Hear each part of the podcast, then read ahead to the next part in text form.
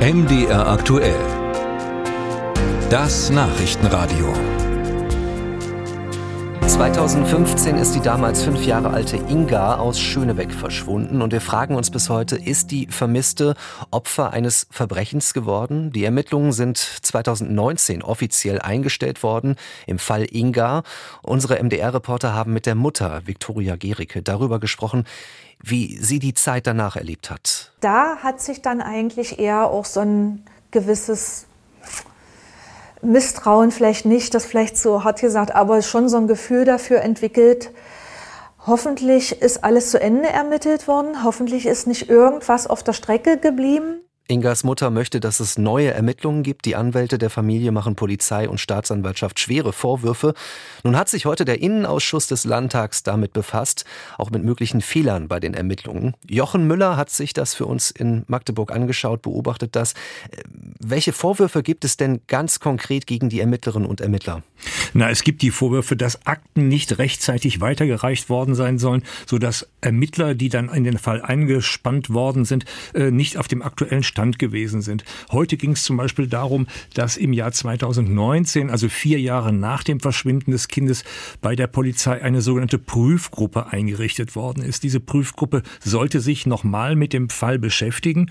Ähm, das Problem ist, die Gruppe ist nach nur elf Tagen wieder aufgelöst worden und der Bericht, so sagen sie jedenfalls die Anwälte der Familie, sei dann unter Verschluss gehalten worden. Das ist heute das Thema gewesen, über das man sehr lange gesprochen hat und der zuständige Landespolizeidirektor, der hatte gesagt, also es ist nicht so gewesen oder es sei nicht so gewesen, dass diese Prüfgruppe der Polizei den gesamten Fall hätte aufrollen sollen, sondern die hätten einen sehr engen Auftrag gehabt. Die hätten nämlich recherchieren sollen, ob es eine Verbindung gibt zu dem Fall Maddie. Das ist ja das Mädchen, das in Portugal verschwunden ist. Und weil sich keine Hinweise dazu ergeben haben, habe man diese Gruppe eben wieder aufgelöst. Aber das bleibt im Moment immer noch im Raum hängen und darüber wird man sicherlich auch bei der nächsten Sitzung nochmal reden müssen. Das ist ja schon relativ ungewöhnlich, dass sich der Innen Innenausschuss in solchen Fällen damit befasst. Wie ist es dazu gekommen? Naja, der Innenausschuss ist natürlich zuständig für alles, was im Polizeibereich geschieht. Und wenn Vorwürfe gegen die Polizei und damit gegen die Polizeiverwaltung ähm, äh, auf die Tagesordnung kommen, dann ist das durchaus ein Thema, das in den Innenausschuss gehört. Und deswegen ist es so gewesen, dass heute die Innenministerin und eben leitende Polizeibeamte geladen worden sind. Die Familie selbst, also die Eltern von äh, Inga, waren nicht geladen, aber weil es eine öffentliche Sitzung war, sind sie erschienen und haben die ganzen drei Stunden hinten sehr äh, äh, konzentriert zuhörend auf den Bänken gesessen. Die Schlagzeile heute in unseren Nachrichten, Sachsen-Anhalts Innenministerium will den Fall nicht zu den Akten legen. Was bedeutet das denn nun für Polizei und Staatsanwaltschaft? Naja, man hat heute klar und deutlich gesagt, der Fall sei nie zu den Akten gelegt worden.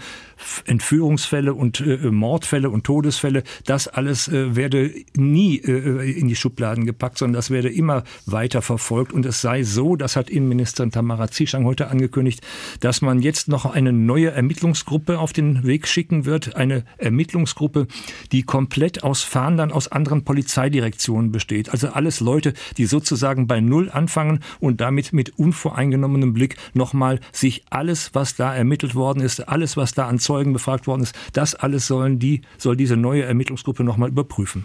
Jochen Müller mit diesen Informationen aus Magdeburg. Vielen Dank.